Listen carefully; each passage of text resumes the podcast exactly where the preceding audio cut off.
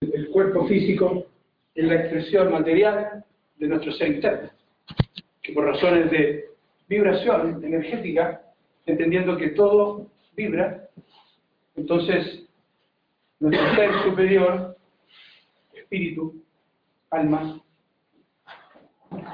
necesita relacionarse con la materia, pero él no puede descender desde el plano donde se encuentra. Y lo que utiliza son vehículos. Distintos vehículos o cuerpos en distintos planos, desde el más alto al más bajo. Nosotros tenemos la tenemos una figurita que usamos mucho siempre, que se llama Constitución Centenaria. Probablemente la hayan visto antes. Es un triángulo, Alejandro, ya es un triángulo y un cuadrado. Ahí mi, mi ayudante está, se supone que lo tendría que haber tenido listo, pero bueno, así somos. No, este es un torpeo que, que, de alguna manera ayuda a ejemplificar o, o, para hacerlo un poco más didáctico, digamos, en el sentido de que a dónde estamos hablando, para que no estemos como en el aire, ¿cierto? Hola, buenas tardes. Entonces, eh, ahí se está representando el asterisco o el, el, símbolo inicial representa a lo que en teosofía llamamos mónada, que es la primera expresión que tiene el logos, que es el ser que gobierna el sistema planetario, que es un... Pero ese es otro tema, yo no quiero entrar ahí todavía, simplemente voy a decir que esa mónada, que es el, el, el reflejo del logos en su expresión para que pueda desarrollarse una vida, tiene que descender a través de varios planos. Y primero atraviesa tres y después cuatro, para llegar finalmente al cuerpo físico, que lo está tapando ese cuerpo físico que está ahí. Invisible, compadre. Entonces, perdón, aquí está el cuerpo físico, el último plano de la materia. Aquí está la monada, nuestro ser interno superior. ¿Ya? Aquí está el alma, la triada, que está compuesto de tres cuerpos.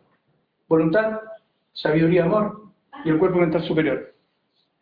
Luego aquí hay un puente de conexión y finalmente está el cuaternario que representa la personalidad, aquello que no somos y que sin embargo creemos que somos. Gran error, pero es la ilusión. Nosotros cre creemos que somos esto, porque es lo que conocemos, es lo que vemos, es lo que palpamos. Nuestros sentidos nos relacionan en la materia. Si yo puedo ver, si yo puedo tocar, entonces digo esto existe, esto es, para mí esto es realidad. Pero eso no es realidad. La realidad no está ahí. Eso es una ilusión. Lo que pasa es que la mente, para poder identificarse que es el vehículo que ocupa la triada para poder relacionarse, también debe descender a través de estos planos como cuerpo mental inferior, que en el fondo estos dos son uno solo. Esta es la mente. Pero para efectos didácticos o prácticos de estudio nosotros la dividimos en dos. Una superior, una mente superior y una mente inferior. Esta es la mente egoísta, la deseosa, la que todos tenemos muy bien expresada a través del egoísmo, del ego. Ahí está el cuerpo emocional, los sentimientos, el doble etéreo, que es el cuerpo energético que tiene que tener el cuerpo físico para poder tener actividad, movimiento, acción, y finalmente nuestro querido cuerpo físico, del cual estamos hablando ahora, que es el último entonces en el plano más denso de la materia, una vez que se expresa la divinidad cuando se entrega para que se desarrolle una vida. Entonces esta personalidad que está aquí, en la cual pertenece al cuerpo físico, es la que desaparece en cada una de nuestras vidas físicas cuando uno deja de vivir o muere, o desencarna si quiere, esto es lo que se acaba en esta oportunidad, pero esto sigue, esto continúa y vuelve a tomar otro vehículo, otro, otra, y así tantas veces como sea necesario hasta que evolucionemos y volvamos a ser lo que somos y de dónde venimos. Es el propósito de la evolución que tiene el plan, el plan evolutivo del, del Logos, para que nosotros nos desarrollemos y a través de la conciencia. Entonces, la expresión más fina que se relaciona con la divinidad tiene que llegar al plano físico.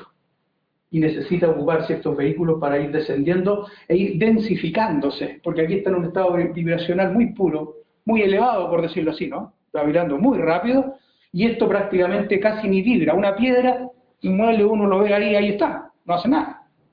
Pero está vibrando, sus moléculas, sus componentes están vibrando, pero de una manera más densa, tanto así que podemos objetizarlo y verlo como algo material.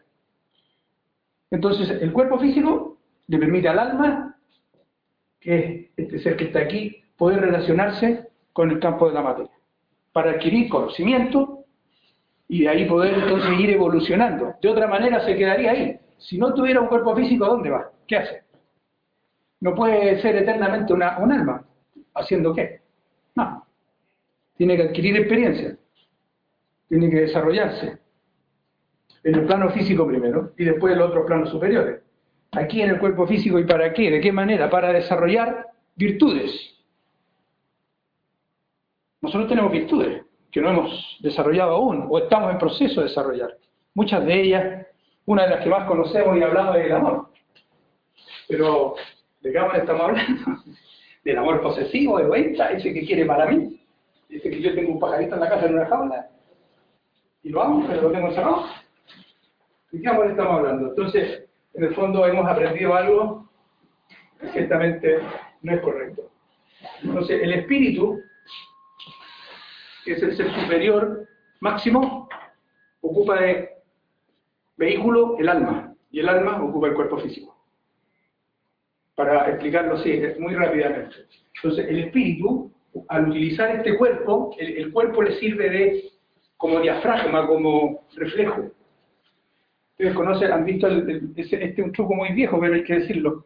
El, triángulo de Pink Floyd, ¿cierto? ¿Lo han visto la luz como llega una luz y se identifica en otras luces? Prisma. El prisma, gracias. Eso mismo pasa con el espíritu, el cuerpo. El cuerpo es el prisma, el espíritu es la luz blanca y todo lo demás que se desarrolla son las virtudes. Muchas de ellas. El amor, decía recién, una de ellas, la más conocida, pero también está la belleza, la voluntad, el conocimiento. Tantas cosas que tenemos que realizar pero para que, la, para que nuestro espíritu pueda adquirir eso, necesita entonces este vehículo que se relaciona con los demás seres, para poder aprender, porque si el alma tuviera un vehículo físico y no hubiera nadie más, tampoco podría aprender nada. ¿Con quién? Entonces la relación con los demás seres, familia, amigos, trabajo, etcétera, es donde yo tengo que ver en esa relación cómo voy a ir desarrollando estas virtudes o facultades, que las tenemos, pero están ocultas. Lo que tenemos muy desarrollado son nuestras defensas, una serie de herramientas que ocupamos en la relación de vida diaria, pero que se oponen al desarrollo espiritual. No, no pertenecen a ese campo. Entonces, estamos acostumbrados a ser violentos, a contestar, a quitar, en fin, todo lo negativo que tú te puedas imaginar, eso es lo primero que sale de nosotros. Estamos condicionados a todo eso como para asegurarte de que no te vaya a faltar, de que no te lo vayan a quitar. Al principio queremos tener cosas, después si la quitan sufrimos. En fin, un tremendo drama psicológico que tenemos. La espiritualidad busca otra cosa entonces. No busca esa relación. Busca desarrollar la virtudes. Y para eso no hay que desarrollar la virtud en sí, sino que hay que dejar de hacer lo que estamos haciendo, porque el otro ya está. Se va a expresar en la medida que vayamos dejando de hacer lo que estamos haciendo. Si yo dejo de mentir, por ejemplo,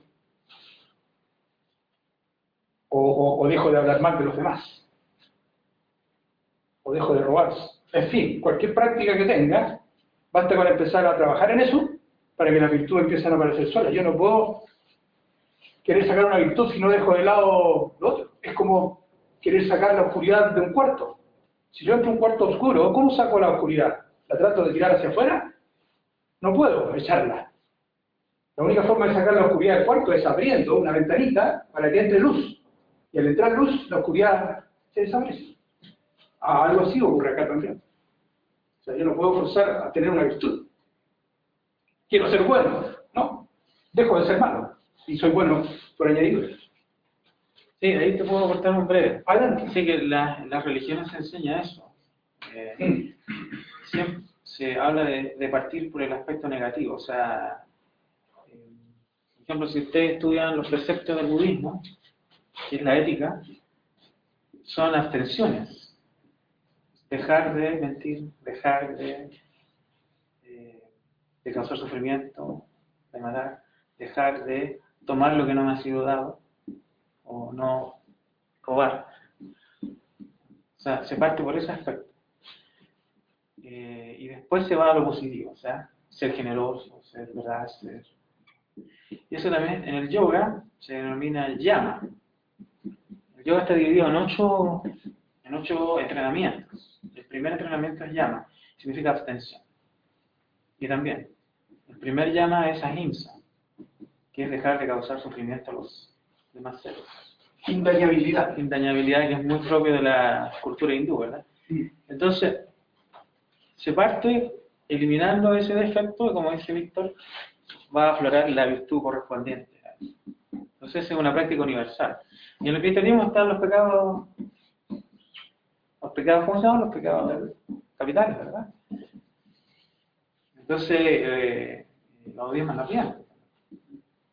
Entonces se parte en ese, en ese sentido porque hay que despejar eh, hay que eh, despejar ciertos eh, aspectos o condicionamientos o tendencias que están en los vehículos de la personalidad para que la triada superior pueda tener posibilidad de expresarse en nuestra vida.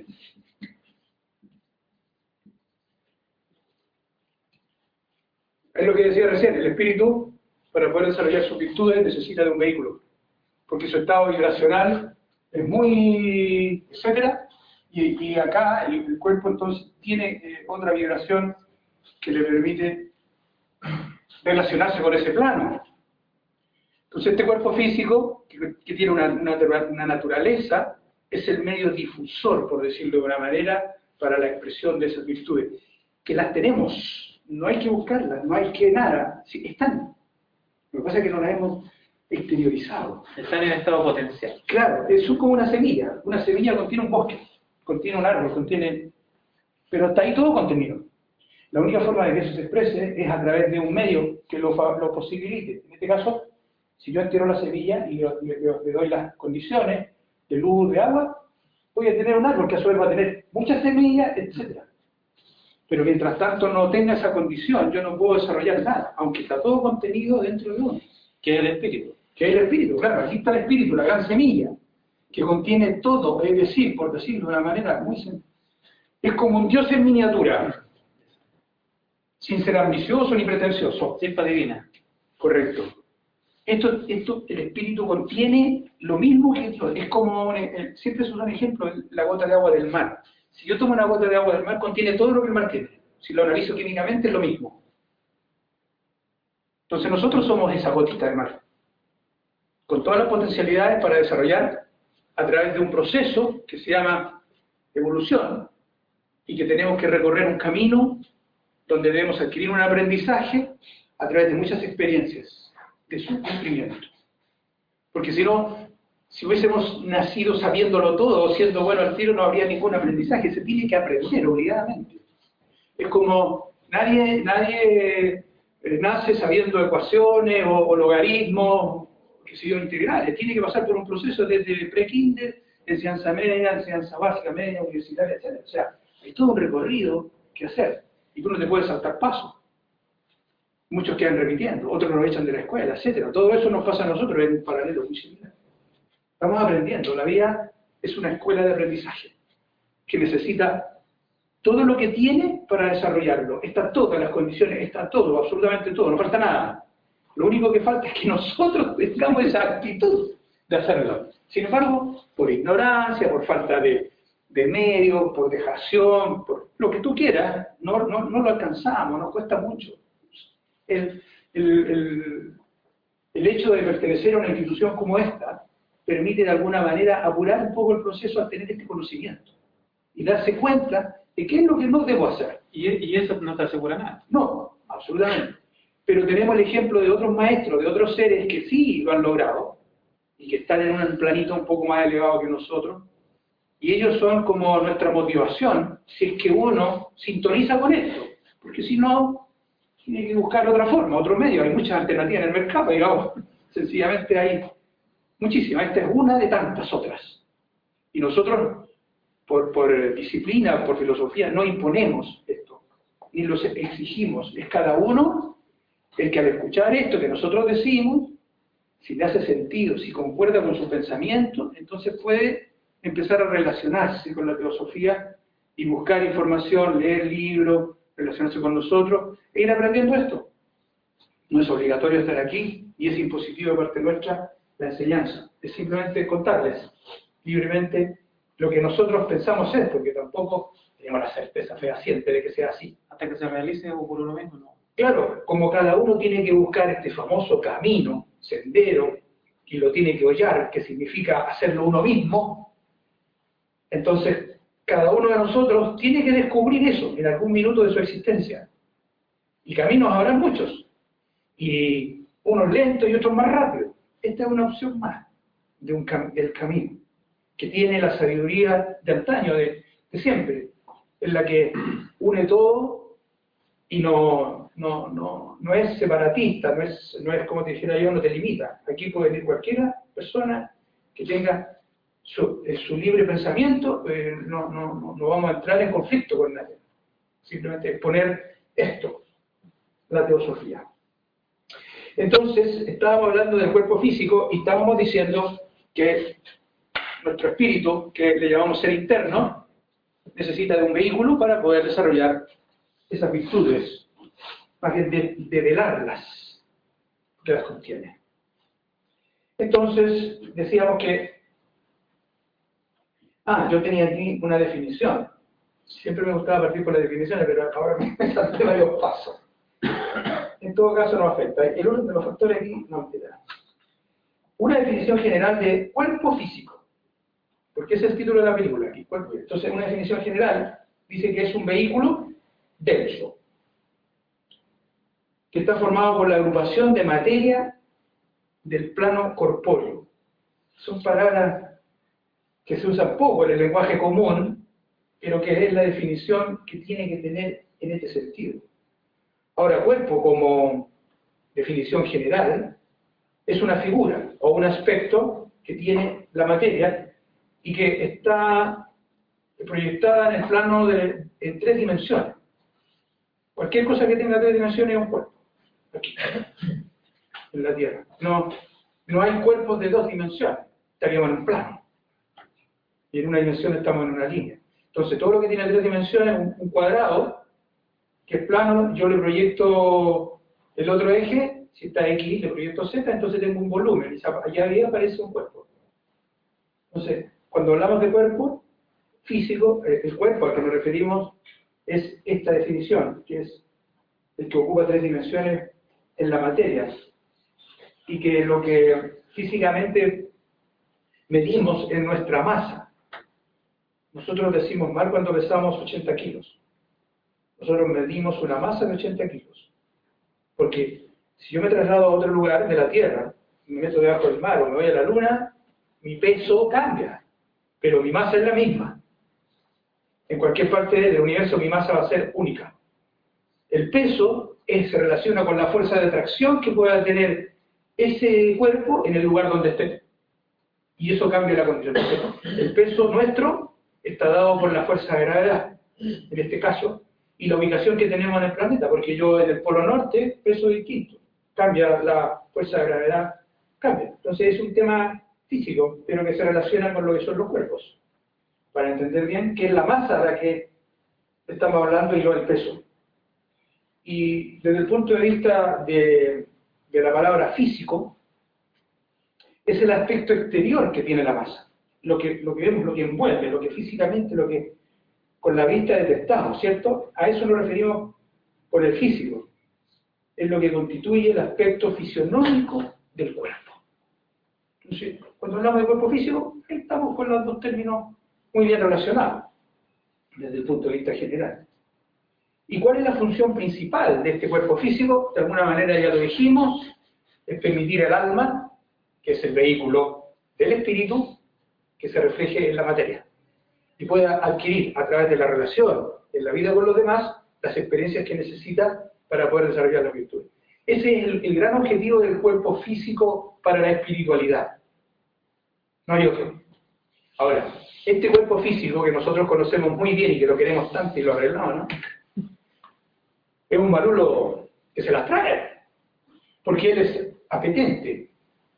Él quiere tener para sí placeres, disfrutar, descansar.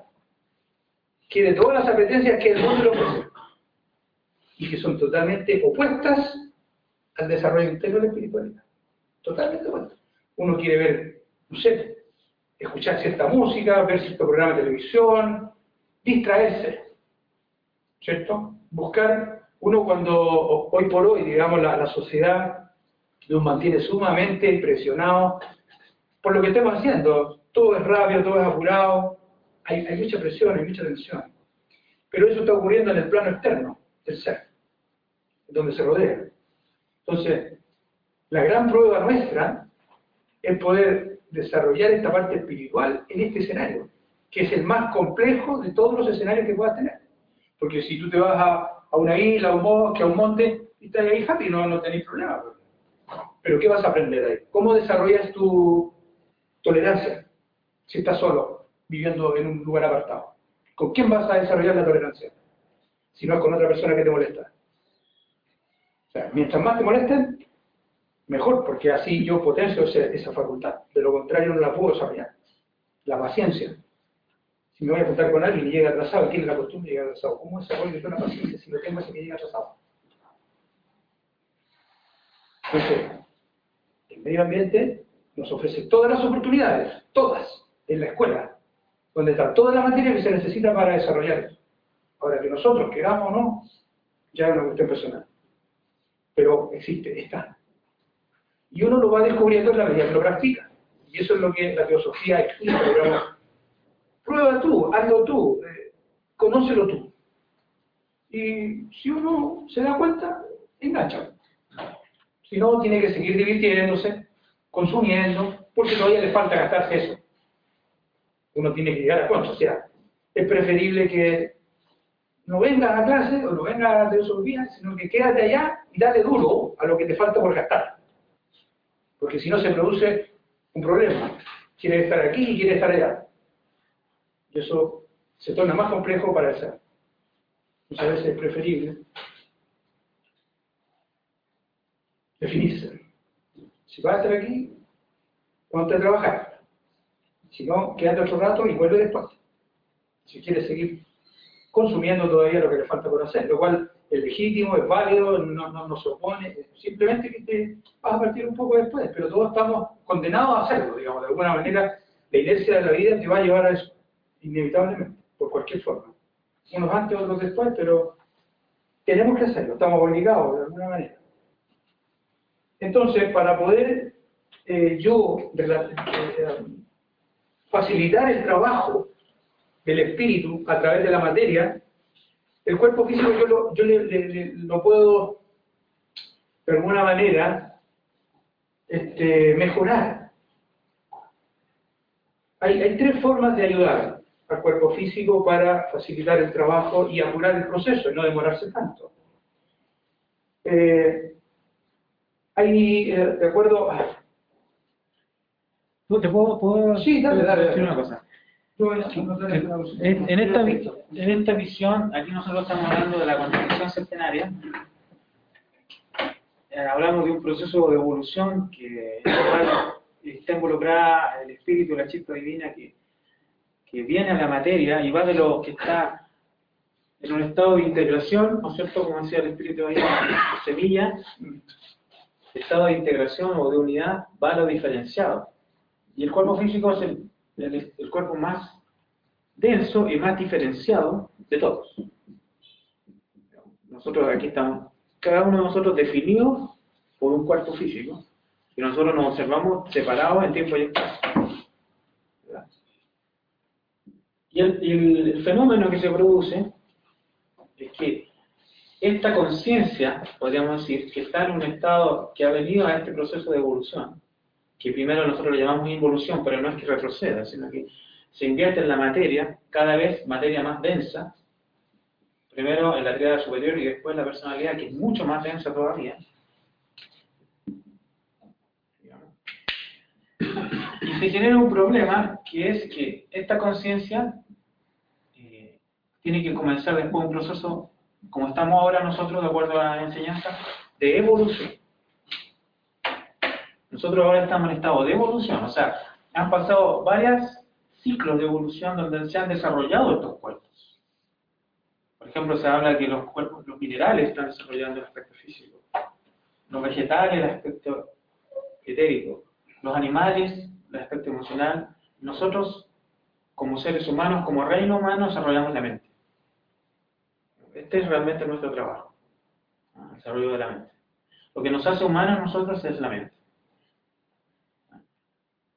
Con relación a los animales, especialmente los animales domésticos, nosotros tenemos una responsabilidad porque ellos están desarrollando su cuerpo emocional. Entonces nosotros, de acuerdo como nosotros nos relacionamos con los animales, especialmente los animales domésticos, ellos están en, estado de evolución. Ellos van en una cadena futura de evolución, de acuerdo a las enseñanzas esotéricas, a ser seres humanos, los animales. Como nosotros nos vimos en cadenas anteriores. Entonces, como nosotros nos relacionamos con los animales, ellos eh, van a generar un proceso de evolución que nosotros le llamamos en teosofía individualización. Pero ese es un tema aparte. Sí, es, otra cosa. Pero sí es importante eh, mm. señalarlo al, paso. Sí. Ahora, el cuerpo que se está evolucionando en nosotros en particular, como el ser humano, es la mente, y son estos dos cuerpos que aquí nosotros los ponemos separados, porque en nosotros no están integrados esos dos cuerpos mentales. Y esa es parte de nuestra evolución humana. Porque parte de nuestra mente se volvió deseosa. Y nosotros le llamamos, los hindúes le llaman kama manas. Mente deseo. Exacto. Kama es deseo y manas es mente. Entonces este es un fragmento de la mente se identifica hacia la materia más densa y hacia la personalidad y genera un yo.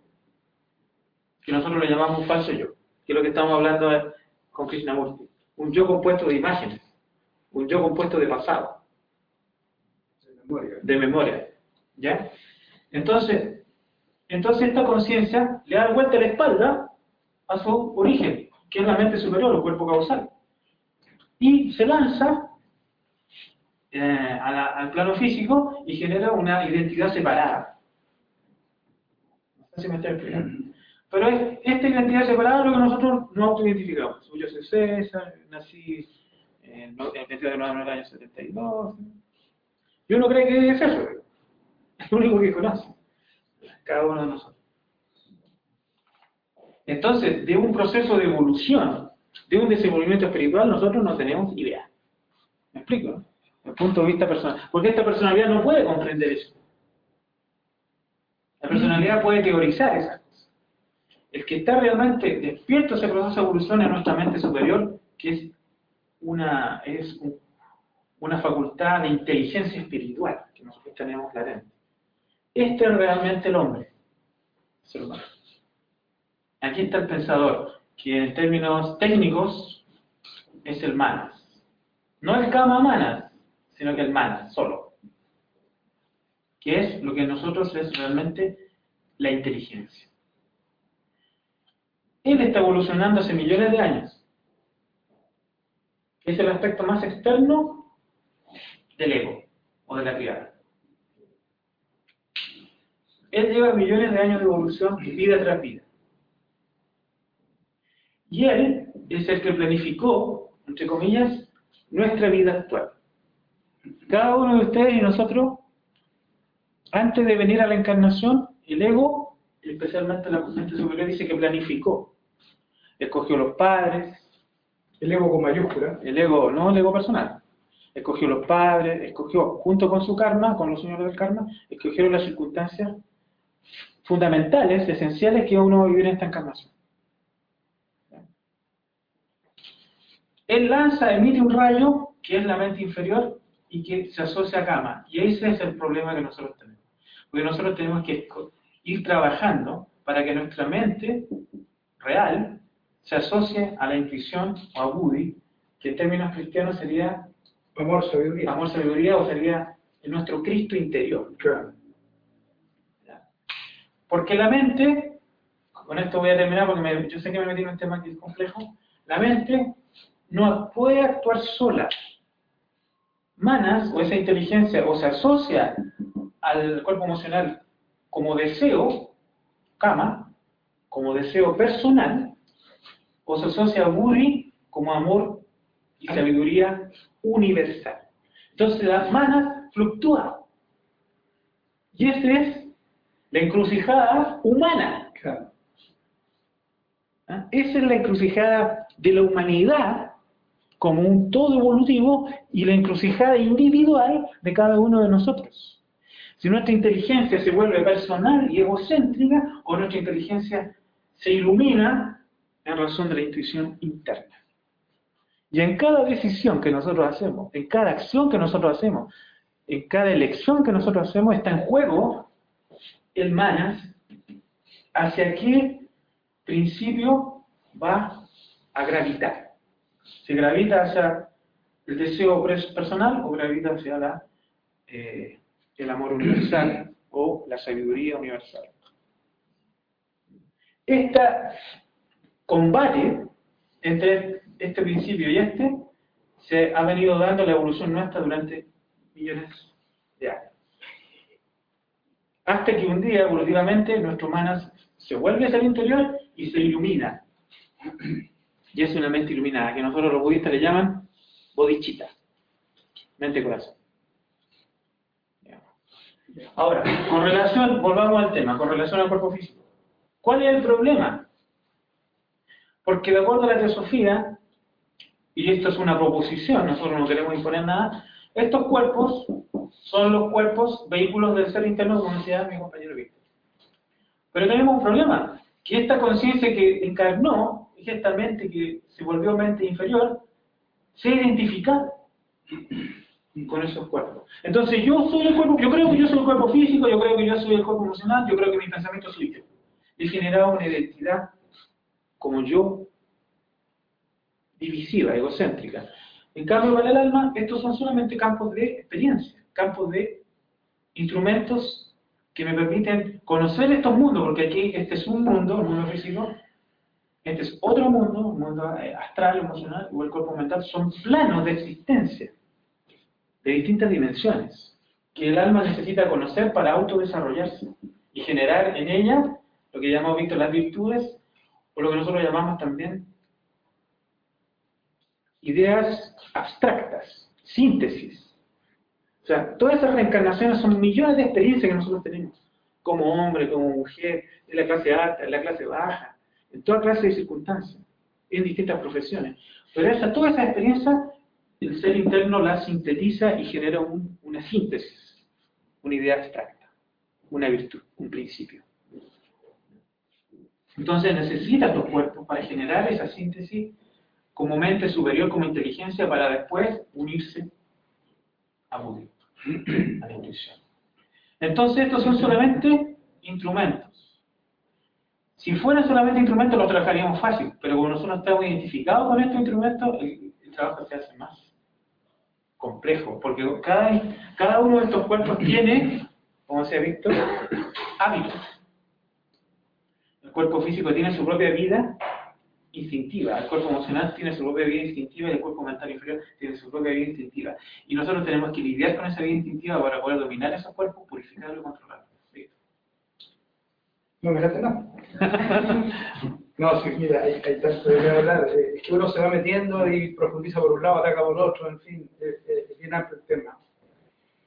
Eh, resumiendo, hay un- dos palabras, digamos, que la mente superior que nosotros clasificamos ahí, que está con rojito, es la que anhela, y la otra es la que desea. Exacto. Y son dos conceptos, anhelo y deseo.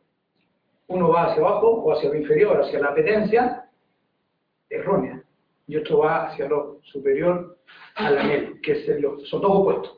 Y siempre vamos a estar enfrentados a los opuestos. Cuando que tomamos una decisión, como decía César, ante cualquier circunstancia, desde la más básica hasta la más compleja, siempre esa decisión va a repercutir en cualquier otro lado. Y ahí es donde nosotros tenemos que saber, de alguna manera, tomar nuestra mejor decisión. Teniendo este conocimiento uno se puede ayudar bastante.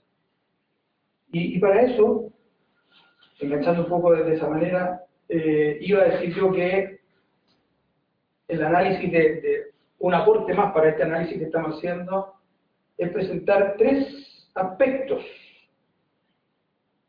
que van a servirle al, cuerpo físico para hacer su trabajo. Un aspecto de ello, un aspecto es el control, otro es la purificación y otro es la sensibilización. Esos tres aspectos entonces son los que tenemos que trabajar para ayudar al cuerpo físico que realmente sea un vehículo efectivo, eficiente, ganador, y que el alma nuestro ser superior pueda entonces desarrollar esa tarea con mayor facilidad en menos tiempo. Y una manera de controlarse es, e, el ejemplo, el ejemplo es el, puede ser alguien en una bicicleta o alguien arriba de un caballo. Una persona cuando utiliza un caballo, por ejemplo, el caballo es el cuerpo físico de uno. Y el ser que está montado arriba, que es uno en el ejemplo, es nuestro ser interno. Entonces, cuando uno, si uno no sabe montar, va a tener una serie de tropiezos, el caballo va a partir para cualquier lado, no, lo va a poder manejar, etc. Pero una vez que tú adquieres la experiencia de conducir el animalito, entonces lo vas a tirar para allá, para acá, le dar un golpe aquí, etc. Entonces lo vas a manejar plenamente. Y cuando te bajas del caballito, tú sigues siendo tú, no eres el caballo. ¿Cierto? Pero cuando estás arriba del caballo formas un nuevo ser, que es caballo y persona, en el ejemplo que estoy dando. ¿Y qué es lo que nosotros creemos que somos? Con toda la personalidad. Claro. Incluso la mente. Entonces pensamos que somos eso, y, sin embargo no lo somos. Nosotros somos el jinete de ese cuerpo. Somos el que debe controlar ese cuerpo. Pero no sabemos, eh, eh, no estamos educados, nadie nos ha dicho. Entonces permitimos, y para nosotros es natural, que el cuerpo haga lo que quiere hacer. Entonces, en vez de salir a hacer una actividad beneficiosa, puede ser quedarse a ver televisión. el cuerpo siempre se va a oponer y va a presentar sus apetencias cuando uno quiere empezar a direccionarlo en otro sentido. Si uno quiere disciplinarlo o exigirle una conducta, el cuerpo físico como está acostumbrado a hacer lo que él quiere hacer, entonces empieza a joder. Pero sabemos que se puede lograr independientemente de, cómo lo hagamos, que puede dar una recetilla luego, el control entonces es de, desin, ¿cómo es la palabra? Desidentificarse. Exacto. Desidentificarse. Objetivar. Claro. Y eso es lo que más nos cuesta, porque como se ha dicho anteriormente, estamos tan involucrados que pensamos que somos esto, y no lo somos. Este es un vehículo, es el auto, que uno se sube, lo maneja y se baja y ahí queda el auto. Pero tú no eres el auto, no eres el caballo, no eres la bicicleta. Sin embargo, creemos que lo somos. Porque no estamos educados para darnos cuenta. Todavía. Aquí hay una oportunidad para poder empezar a aprenderlo. Entonces, esa dualidad, el ejemplo entre la persona y el caballo, es la que hay que, de alguna manera, identificarla para decir, no, pues yo no soy este cuerpito, gordito, peladito, qué yo. No. Es un vehículo que tengo yo, o sea, hoy traje mi cuerpo a esta reunión. ¿Quién dice así? Hoy traje mi cuerpo a esta reunión. Es claro, nadie habla así. Todos decimos, no, yo vine. Plop. Entonces ahí hay que empezar a darse cuenta. Somos nosotros quienes debemos mandar. Eh, si hace calor, mi cuerpo me va a pedir un helado, una bebida, un refresco. Una, una cosa burda, sencilla. Soy yo el que digo sí o no, me lo tomo el helado. No, momentito, espérate hasta llegar a la casa y allá te voy a dar agua. Eso podría ser uno con un caballo, por ejemplo, pero con uno mismo no, porque va y se compra el helado y se da el placer de comer, y si tiene más plata se compra otro. Caramba, ¿no? No, no estamos. Pero bueno, así somos, así estamos educados. O sea, el caballo nos lleva a... Claro, el, el caballo más, en todos los planos. En la alimentación, ¿a quién no le gusta comer cosas ricas? Somos todos iguales. Y eso también se puede trasladar al campo emocional, pero no vamos a tocar eso. No, es, otra clase. Y entonces, en, todos los planos, por ejemplo, todas las adicciones, entiéndase de drogas, licor, son apetencias del cuerpo físico, que El ser interno no controla, no administra. Permite que ocurran porque le dan placer. Lo hacen sentirse diferente. Busca, de, busca eh, salirse de esa realidad con otra cosa que no es lo que corresponde. O sea, es peor aún la cuestión. Es peor aún. Nosotros, de alguna manera, estamos queriendo salir de esta realidad cruel, pero no estamos usando droga. Esta es nuestra droga, la teosofía. O buscamos, cada cual en su propio ambiente, buscará su forma de, tener una droga, pero una droga sana, ¿no? No esa que te hace daño. Entonces, en ese sentido, hay que observar muy bien eso y nosotros deberíamos controlar de manera tranquila. Por ejemplo, cuando uno dice yo quiero dejar de los que fuman cigarrillos, yo fumé también mucho tiempo. También. Entonces, intenté dejarlo varias veces, así como, no, si no voy a dejar, voy a fumar menos, en vez de fumarme 10, me fumaba 5, qué sé yo. Y, y uno a veces eh, lo relaciona con otras circunstancias. Eh, por ejemplo, está en una fiesta y ya para compartir con los amigos, uno echa a correr una cajetilla y saca el cigarro. Después te pasan copetitos, venga el otro cigarro. Y por diferentes circunstancias uno va, va usando socialmente las cuestiones. No sabe el tremendo daño que se está haciendo. Entonces cuando decide, por una reflexión, porque aunque haya visto revistas, diarios y haya muerto alguien, fehacientemente comprobado de cáncer por, por, la garganta, por el consumido tabaco, igual adentro sigue fumando. Porque a ti todavía no te duele nada.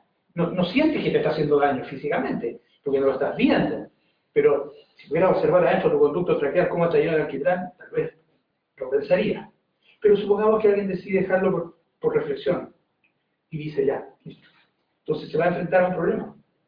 Que el cuerpo el animalito está acostumbrado a fumarse su pucho para ir al baño, por ejemplo. Hay muchos que fuman para ir al baño. Y si no tengo el pucho ahora, ¿cómo resuelvo el tema? y ahí entra en un conflicto. Entonces, tienes que, de alguna manera, obligarte a hacer algo sin la dependencia de lo externo. Y eso sí que es un tema donde tú te potencias, porque vas desarrollando un aspecto muy valioso que tenemos, la voluntad. Que está acá. Es, es el único agente que te va a permitir ganarle a tus dramas. Es, tu gran espada para matar todo aquello. Solo la voluntad.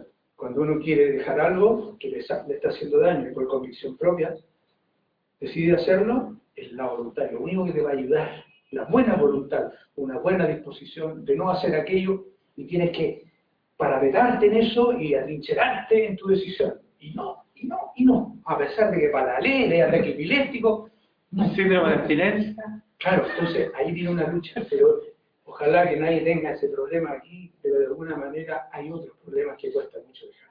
Y que son cosas que uno ve que no son dañinas, entre comillas, pero igual hay un dicho, ojalá algún día todos lleguemos a eso, nos faltan muchas vidas, pero es bueno tenerlo en mente, dice, no poseas nada que nada te posea. Entonces, cuando uno quiere tener cosas, esas cosas lo poseen a uno. Quieres tener una bonita casa, en un buen y te vayas a la playa y empezáis a sufrir porque te van a echar a robar. ¿no? Plantáis un árbol y después venir a cortar porque te molesta para mirar por afuera. ¿De qué se trata? Entonces, si uno no posee cosas, después es más fácil. No se apega. Claro, es más fácil, pero uno no quiere tener todo y ojalá más. Pero ya va a aprenderlo. Entonces, control. Después dijimos purificación. Purificación, en el fondo, significa ir cambiando las materias más densas a las más finas. Hay que purificar el cuerpo físico. Una vez que ya lo controlamos, supongamos que así fuera fabuloso, logramos controlarlo y ya decidimos nosotros lo que hacemos con él cuando tenemos la oportunidad de tomar una decisión. Yo decido y el cuerpo ya está sometido y le ganamos, imperfecto, también entonces el otro aspecto que hay que desarrollar es la purificación, para que vaya siendo, se vaya conectando, vaya respondiendo de una manera más favorable a lo superior. Ah, bueno, ahí te voy a mostrar algo. El cuerpo físico el doble técnico, esto es sumamente importante. Todos los principios nuestros se expresan en el cuerpo físico. Todos tienen una, un núcleo donde se, se conectan al cuerpo físico. El cuerpo físico es como una marioneta con varios hilos y todos los principios tienen un hilito que conectan al cuerpo físico. Y el cuerpo físico está interpenetrado por el doble técnico, interpenetrado por la sutileza, interpenetrado por el cuerpo astral y interpenetrado por el cuerpo mental y todos los principios. Por eso que todos los cuerpos se afectan. Así que si nosotros tenemos, no tenemos pureza física, nosotros tenemos problemas para desarrollar pureza emocional, mental, inteligencia. O sea, todos los cuerpos están interrelacionados. Por eso necesitamos purificar todos los cuerpos. Pero incluido el cuerpo físico. Si nosotros no tenemos, y la pureza física, comillas, sería la más fácil de desarrollar. Claro, entonces, otra forma de purificar, bueno, una de las formas más importantes de purificar el cuerpo físico es a través de los alimentos. Todo lo que ingerimos al cuerpo, ¿cierto? Y que sirve para poder sostener lo vital. Entonces, eh, existen tres grupos de alimentos. Nosotros, en la filosofía, lo clasificamos en tres grupos, tres grandes grupos. Sádvico, rayásico y tamásico. Son los tres grupos en donde se incluyen todos los alimentos. Colega, ¿usted me puede ayudar o no? ¿Eh? ¿Sádvico? Ah, pero yo no sé cómo se explica. Yo sé, es que voy a ir a entonces sádvico es el primer grupo de alimentos. Rayásico, rayásico y tamásico. O sattva, sattva, raya, rayas y tamas. Sattva, raya, tamas, tamásico, rayásico, sáfico. Estos tres grupos de alimentos son los que hay que clasificar para poder relacionarse con ellos y decir dónde yo tengo que encajonarme aquí, cuáles son cada cual. Entonces, la diversificidad de alimentos es enorme en el planeta. El sálvico, según lo que tengo aquí anotadito, son todas las sustancias agradables que aportan energía y son sustanciosos. Vamos a hacer el ejemplo rápidamente, ¿no? Por ejemplo, todos los cereales, las avenas, los frutos secos, los productos integrales, la quinoa, que son un grupo de alimentos que tienen muy poco consumo común, digamos. Pero esos son los alimentos más sanos que tiene la naturaleza para purificar este cuerpo físico. Y son muy poco consumidos. Hoy por hoy ya se viene dando más esto por los grupos naturales y, etcétera, pero es ahí al que hay que atacar. Nosotros deberíamos ser sáficos, procurar ir para ese lado. Porque el siguiente grupo, que es el rayásico, son todos los alimentos estimulantes, amargos, picantes, agrios, salados, que provocan ciertas enfermedades. También se incluyen café, ajo, cebolla. Se recomienda evitarlos. Porque si bien estos se ocupan como aderezos, como elementos adicionales en una comida, como para el saborcito, pero en el fondo se recomienda evitarlos ir de a poco dejándonos de lado y subiéndose al sal. Y por último está el rayásico, tamásico, perdón, el tamásico, que son todos los alimentos, por ejemplo, enlatados. Todo alimento enlatado tiene un preservante o elementos químicos que lo hacen que dure dentro del metal. Y ahí le está haciendo así una y en la bala. Son elementos nocivos para el organismo. Todos los alimentos preservantes químicos hacen daño. Entonces, Ahí también caen todos los productos fritos, las frituras. Sobre todo las frituras de dudosa procedencia, digamos que uno no sé cuántas veces pasaron el aceite por la sopaipilla o por la papa frita. Entonces, todos los alimentos fritos, picantes, picantes de, que pican, digamos, como el ají, ¿cierto? Los, salados, amargo, picante, perdón, perdón, ese era el rayácido, estoy acá en Tamásico estaba hablando de los enlatados, el alcohol, los productos fritos, las drogas. Estos nos indigestan y también, de alguna manera, se relacionan con aspectos de la maldad y de la rabia o la ira. Una persona que es más sádica es más tranquila que un tamásico que es más acelerado. Le gustan otro tipo de alimentos, la carne, por ejemplo. La carne es totalmente tamásica. Y la droga, como dije anteriormente. Entonces, una vez que uno clasifica los, productos alimenticios en esos tres grupos, uno tiene que ir pasando de uno a otro también para ir purificando el cuerpo físico. Esto es muy importante porque de acuerdo a la densidad del cuerpo físico y etérico, la densidad vibracional, porque nuestro cuerpo está hecho de alimentos. O sea, de hecho, lo que tú le llaman a este cuerpo, el cuerpo de alimentos. Entonces, eh, nosotros tenemos, no tenemos, voy a ponerlo en otro término, magnetismo físico puro, que este es un tema complicado. Esto también se relaciona con cómo uno vive en la casa, si la casa está limpia, y todo eso, todo se influye en, la vida espiritual. Cómo uno, si está limpia la casa, todo eso. El magnetismo que uno tiene. Mm. Si esto es muy denso, si uno come mal, bebe mal, que viene después. Lo, lo que uno bebe, esto no, no permite, no, se puede conectar con los principios superiores. Muy importante. O sea, por más que uno quiera tener una inclinación espiritual, si no, no tiene pureza física, no. O como que va a tener dos, una contradicción, por decirlo así. Y en la vida espiritual, lo que hay que evitar eh, lo más posible son las contradicciones. Por eso lo, lo que dice Víctor al comienzo, tratar de no tener dos amos. No, voy a ir para acá, voy a ir para allá y, al final me quiebro, ¿verdad? O sea, me... No, entonces, si uno quiere emprender un sendero espiritual, lo primero que tiene que hacer, antes de emprender un sendero espiritual, el primero espiritual es la purificación. Entender la purificación de su cuerpo. Claro, ahí se parte, digamos. Es el primer paso. Claro. Y uno tiene que trabajar ahí un buen tiempo. Hay muchas cosas. Incluso puede ser varias vidas. Claro, no, nadie puede hacerla como así, ah, ya, ahora sí que lo sé. Intelectualmente, uno puede decir, correcto, eh, estoy de acuerdo con la idea, la tomo, etcétera, pero las tentaciones son heavy. Entonces uno ahí tiene que ir trabajando de a poco, tranquilo, programado y con un propósito bien direccionado. O sea, si uno es consecuente, entonces sí va a resultar.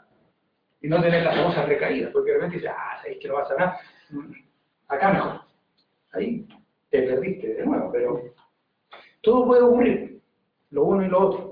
El tercer aspecto que decíamos, el primero dijimos control, purificación, que acabamos de ver a través de la alimentación, y el otro aspecto es la sensibilización. ¿Cómo sensibilizo el cuerpo físico para ayudarlo en este propósito? Ya dijimos, el control, esto y ahora este otro aspecto. La sensibilización es a través de nuestro estado de salud, es decir, como no estar enfermo, por decirlo si tú te enfermas, te distraes en la enfermedad. Y nuevamente no dejas que trabaje lo que tú quieres proyectar.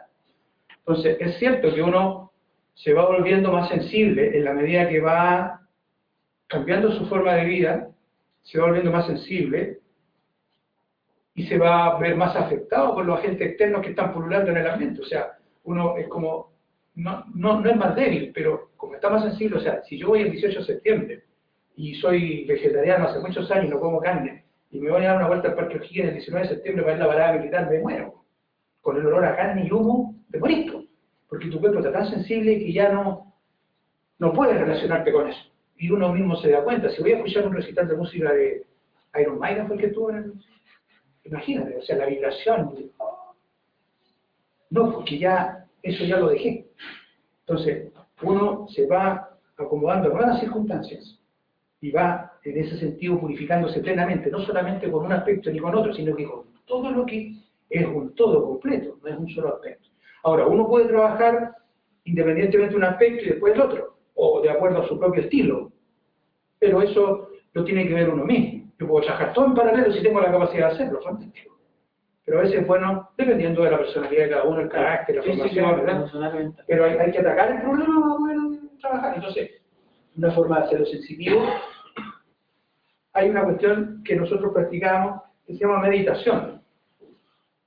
La meditación es un estado de tranquilidad, por decirlo así. La, definición de meditación no la voy a dar, pero el concepto general es buscar un espacio de tranquilidad, de reposo, para que la mente, que está muy agitada constantemente, saltando de un lado a otro, podamos ir acostumbrándola a tener un reposo, un espacio de tranquilidad. Así como ya dominamos el cuerpo físico en algún minuto y le estamos ganando, feliz.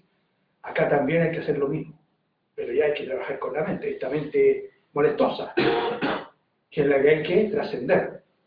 Para eso entonces hay que buscar espacio de tranquilidad, que llamamos meditación, en donde uno se concentra en sí mismo, busca un pensamiento y entonces evita que la mente esté interactuando con toda la problemática de las cuentas, las deudas, la y todo el enredo que tenía, No, eso aparte. Lo tiene, pero ahora voy a estar en un momento diferente. Entonces, para sensibilizarme, es una manera de ayudarse. Buscar la tranquilidad, la relajación, la meditación, en lo posible, en la medida que cada uno lo consiga, lo pueda hacer en su propio estilo. Para eso se requiere algo, una continuidad, porque si uno lo practica y después lo deja y lo hace discontinuamente, al final no resulta. Y después dice, es que yo medito y no pasa nada. Es que yo, pero es que claro, no has sido disciplinado, no has tenido rigor. Entonces, esa es otra cuestión que hay que desarrollar. Me puede gustar la meditación y la hago y lo encuentro simpático, pero si no tengo una disciplina, una constancia en el tiempo para ver un resultado, entonces mejor no hacerlo, si es por hobby o por, estar de moda, por contárselo a los amigos. Ese es otro propósito. Pero aquí se exige, uno mismo tiene que exigirse, pero brutalmente una disciplina de estudio, una disciplina de trabajo, una disciplina con todo lo que hemos hablado, para que resulte. Si no, entonces nos quedamos fuera y seguimos dándole vuelta allá, sin problema, hasta que ya queramos venir a trabajar aquí, entonces aquí estamos. Entonces, la disciplina como trabajo riguroso para la meditación, en el fondo, y conseguir esa sensibilización que estábamos buscando. Ah, esa sensibilización tiene que ver con los principios de la triada, correcto, ser. Que eso, eh, la meditación lo que hace es conectar estos cuerpos. ¿Ah? Eh, conecta, por ejemplo, el volitivo con el físico, el intuicional o el crítico con el emocional y el mental superior con el mental. Se genera una integración. Entonces los cuerpos tienen que sensibilizarse, pero no sensibilizarse a cualquier cosa, tienen que sensibilizarse a la triada. Porque de alguna forma esto se refleja. Aquí hay un desdoblaje, hay un reflejo. El superior se refleja en el. Entonces estos cuerpos inferiores al final del proceso de la evolución tienen que ser meros instrumentos, agentes de los principios de la triada. Ahora, lo que nos pasa a nosotros es que estos tienen vida propia y hacen lo que uno, fíjense ustedes, en realidad, en este campo, uno en realidad no tiene problemas con nadie. Uno tiene problemas siempre con uno mismo. Porque todas estas discordancias son mis cuerpos.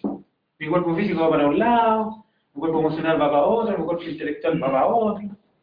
En el fondo lo que uno tiene que hacer es como ordenar esto, alinear estos cuerpos con los propósitos del alma. Y, lo primero que decía Víctor es, es cambiar la composición de la materia de estos cuerpos, porque estos cuerpos vibran. Y los estados de conciencia, a cada esta vibración hay un estado de conciencia asociado, porque en todo hay materia y espíritu, espíritu y materia, en toda la dualidad del universo. Siempre no hay uno sin otro. Por lo tanto, los estados, la composición material de estos cuerpos nos van a dar estados de conciencia. Por ejemplo, es muy fácil verlo en el campo emocional. ¿Qué tipo de emociones tengo durante el día? ¿Cómo fluctúan mis emociones? Y esas emociones son materia también. Materia en ese campo. Materia, y con lo mismo los pensamientos concretos. Son materia.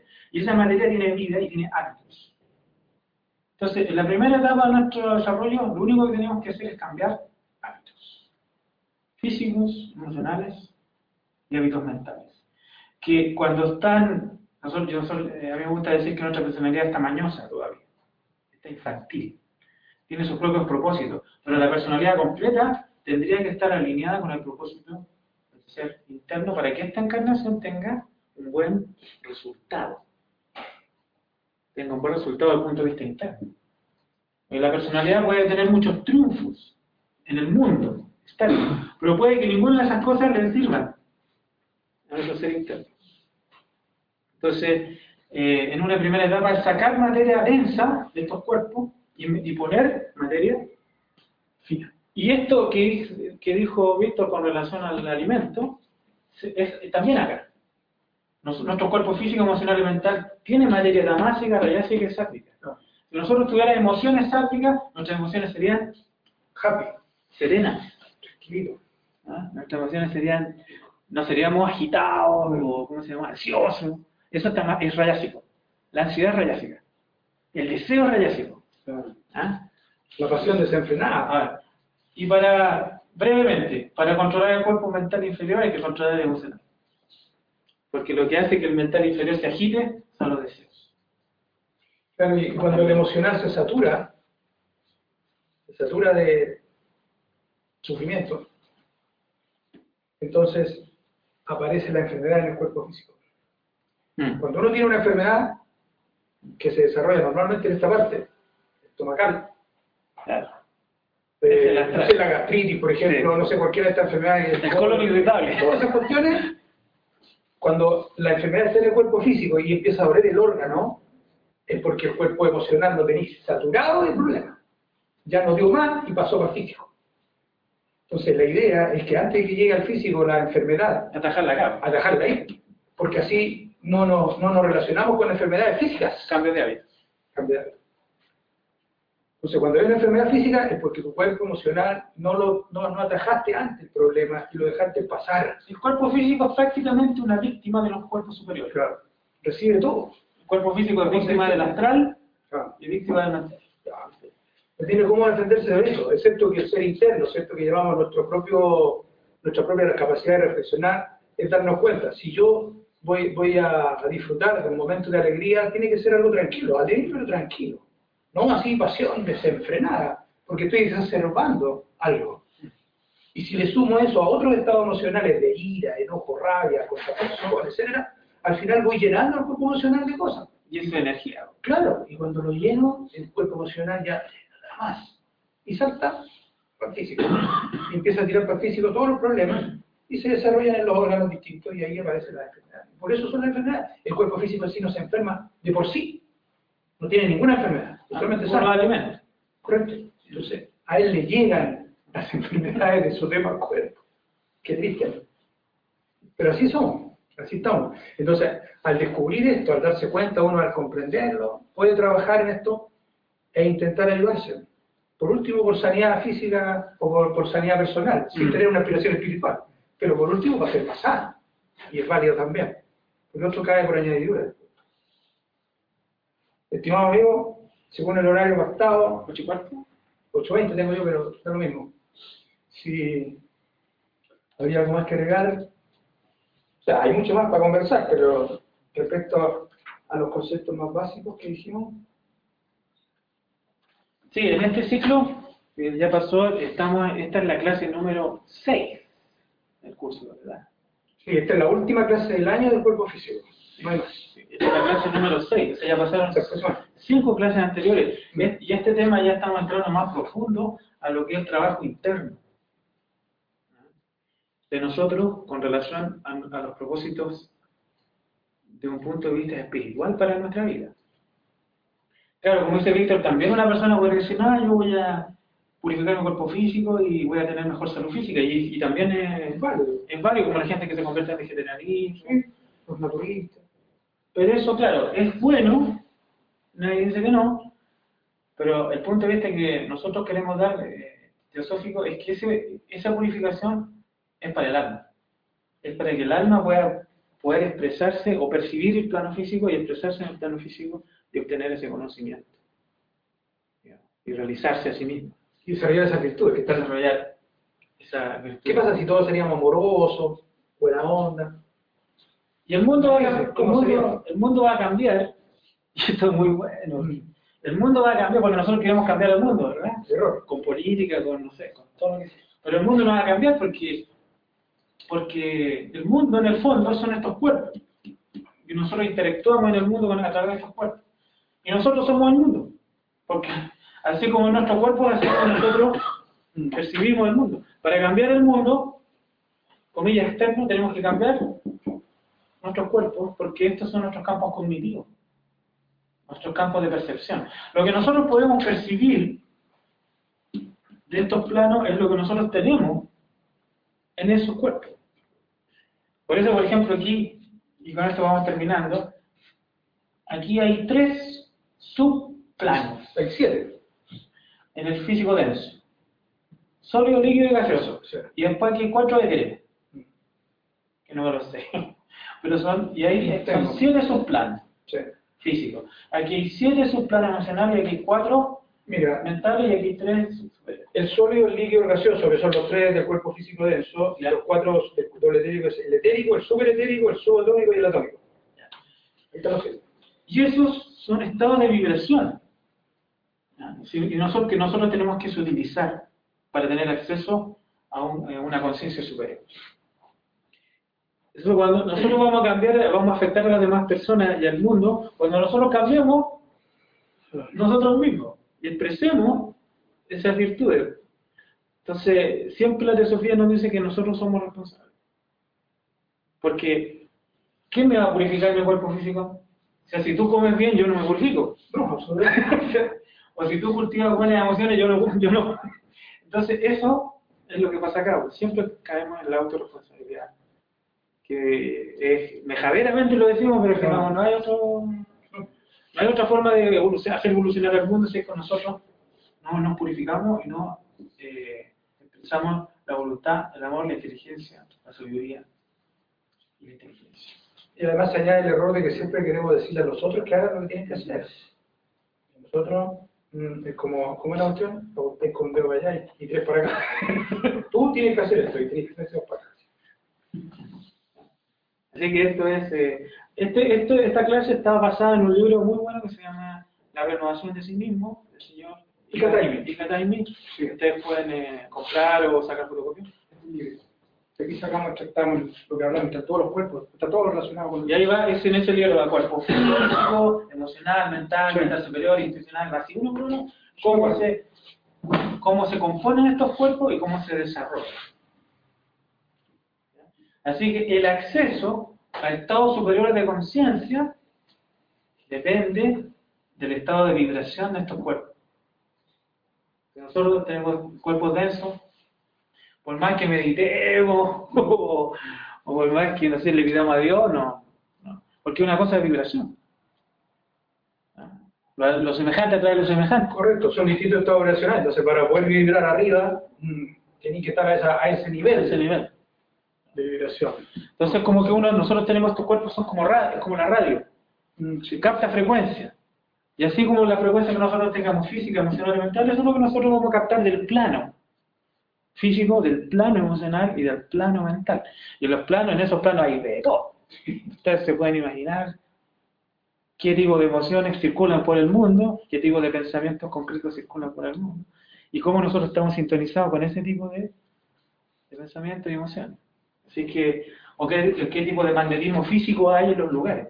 Por ejemplo, cuando se dice que una persona va a meditar, primero tengo que decir que nadie debería meditar, entre comillas, si no ha asumido la ética. Primero, la ética universal. O sea, básicamente es comprometerse con no causar sufrimiento a otros seres. Tomando ese precepto como ética universal, si la persona lo asume, tiene, podríamos decir, posibilidades de acceder a la meditación, porque la meditación, o si no, mejor no. Es que no va a ser meditación, va a ser otra actividad, no Pero la ética precede la meditación. La purificación y la ética precede la meditación. Bueno. Pero, físico. Entonces, si una persona quiere meditar, tiene que, ojalá, meditar siempre en el mismo lugar y el lugar donde va a meditar, dedicarlo a eso. Porque ese lugar se magnetiza con esa entonces, después, hasta los objetos, por ejemplo, esta mesa, esta silla, está magnetizada con esto que hacemos nosotros aquí. Que enseñar Sofía. O intentamos enseñar Sofía. Entonces, el lugar donde ustedes meditan, después de ojalá haber asumido la ética, porque si no, mejor no, eh, eh, después, eh, ese lugar, después, bueno, todos los objetos en realidad tienen magnetismo entonces, el mismo lugar lo ayuda a uno a ese propósito. Claro, y en un horario también que sea habitual. Hay, hay, varias cosas que hacer, digamos, para poder llegar a eso, no, no es así nomás. Así que yo creo que este sería todo por hoy. Y vamos a tomar tecito y ahí conversamos de este tema. Si quedó alguna duda, lo conversamos. Muchas gracias. La próxima clase, próxima clase cuerpo emocional. Emotion. Es el, más malo de todo. El Sobre todo en la rama